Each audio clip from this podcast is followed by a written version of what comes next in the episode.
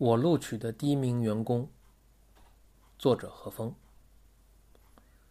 这是以前做公司的时候一名员工的故事。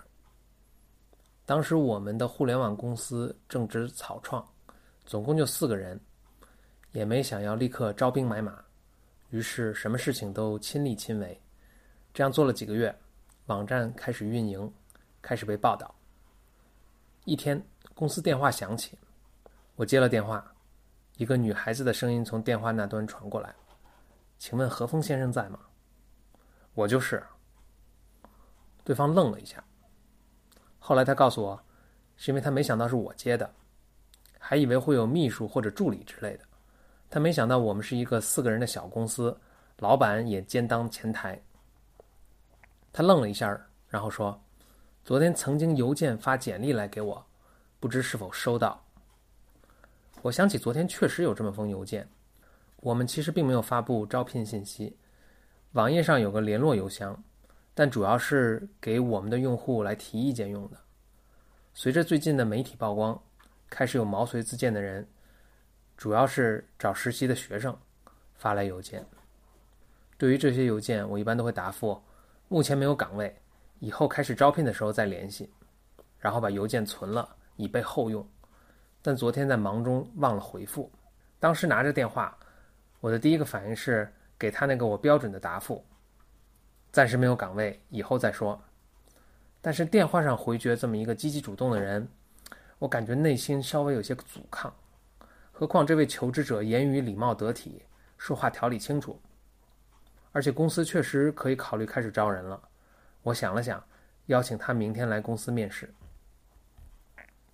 第二天，他来到公司，看上去年纪轻轻，大学毕业不久。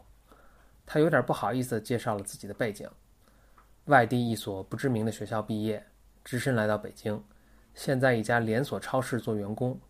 他忐忑地说：“我对互联网一无所知，但是他在网上看到对我们的报道，很喜欢我们的网站，所以自告奋勇来试试。”我说：“没关系，讲讲你现在的工作吧。”于是他开始讲他在超市里做过的各种工作。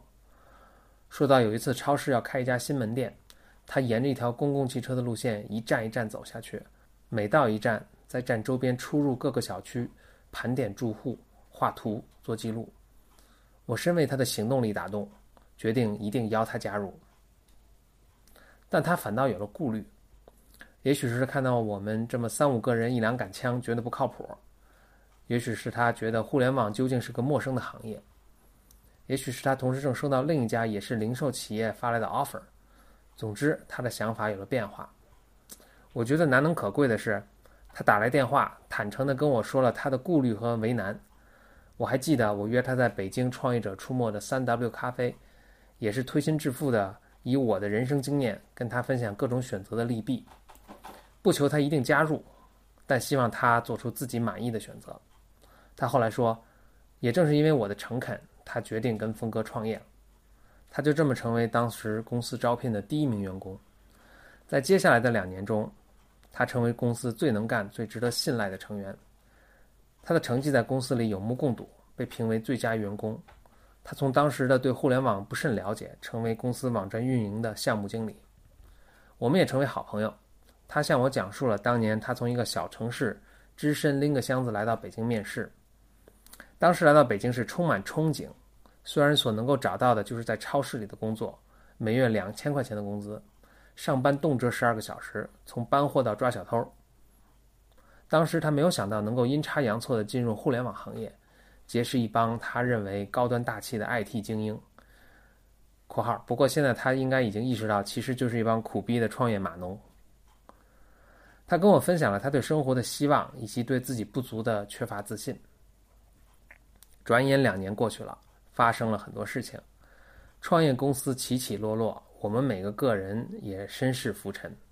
他现在已经去到另一家我在做顾问的互联网公司，成为独当一面的项目运营、业务拓展的总负责人。与他往来共事的有独立艺人、音乐家，也有大网站、大公司的市场部门经理。偶尔有闲暇，他还在准备雅思。早已不再是当年那个腼腆从超市下班后赶来面试的小姑娘了。两年说长不长，说短不短。